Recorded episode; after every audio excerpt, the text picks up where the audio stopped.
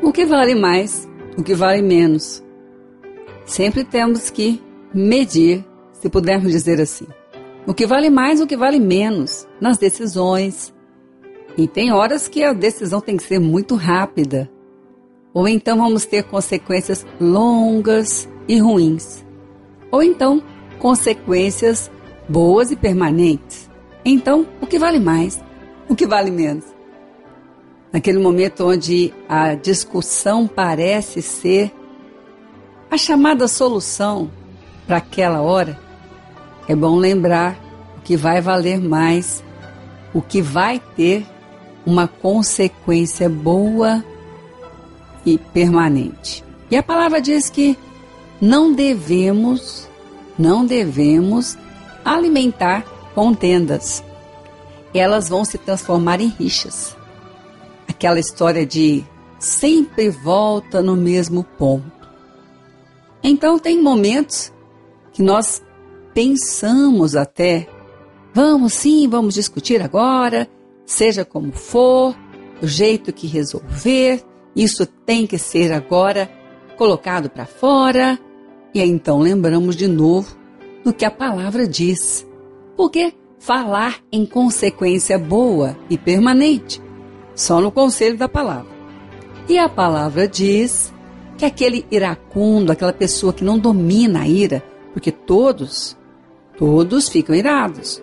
A ira vem sobre todos. Mas aquele que não se deixa dominar, ele não quer ter razão, ele não quer acertar, ou melhor dizendo, ele quer externar, ele quer colocar para fora a sua raiva, a sua indignação, não importa o que acontecer, mas importando ou não, se assim for feito, a consequência será longa e de maneira alguma boa. Então, o que vale mais, o que vale menos? São decisões rápidas que precisamos ter, mas com conselhos antigos e que não vão passar. Conselhos da palavra de Deus, conselhos que vêm de Deus. Embora pareça, às vezes, que ficamos ali até sem ação por algum motivo, o melhor é ouvir o conselho da palavra de Deus, porque a consequência certamente será boa e permanente. Então, o que vale mais? Vale mais avaliar aquilo que vai trazer o que é bom e permanente.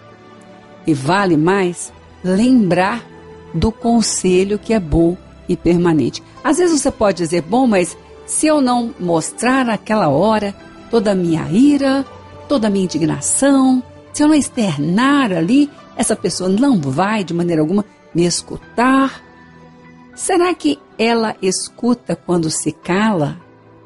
Ou será que ela não fala apenas para trabalhar a resposta pior ainda do que a sua?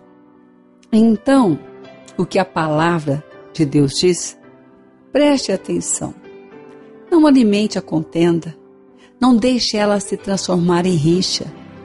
O que a palavra de Deus diz é: você vai ficar irado, porque a ira vem. Não se põe o sol sobre a vossa ira. Você vai resolver o motivo dela.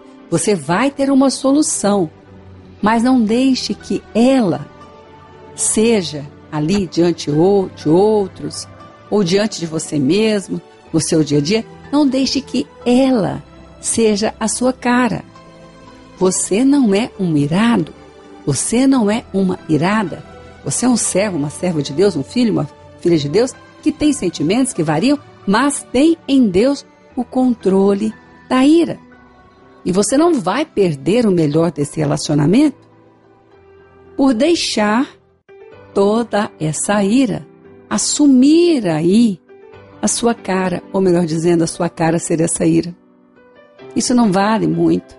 Aliás, vale menos. É melhor buscar aquilo que vale mais. Bom, então, o que é que se pode fazer nessa hora? Ouvir sim esses conselhos de Deus, e com certeza, enquanto você ouve, e ora, porque não tem como ouvir algo de Deus e não orar a Deus, uma boa resposta, uma boa solução já está a caminho. E o outro, a palavra diz que a palavra dura levanta mais ira. Mas a resposta branda desvia o furor.